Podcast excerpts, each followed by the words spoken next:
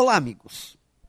A partir do momento que acordamos, ao momento que vamos dormir, em todos os instantes do dia, em todos os contatos que temos, quer seja pessoalmente, por telefone ou pelas redes sociais, deixamos nossas marcas registradas.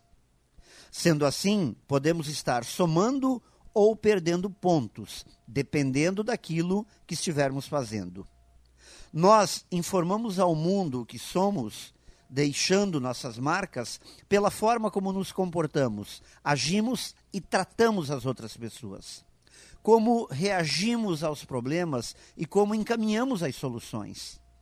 Nós construímos a nossa marca através de pequenos gestos e pequenas atitudes.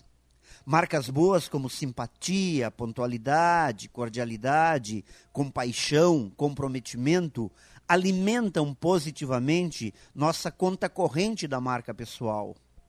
Já gestos impensados, atitudes inconsequentes, desleixo, também definem e destroem nossa marca pessoal.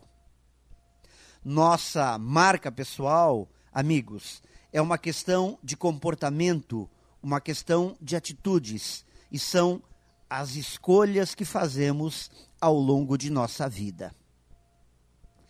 Pense nisso e saiba mais em profjair.com.br. Melhore sempre e tenha muito sucesso!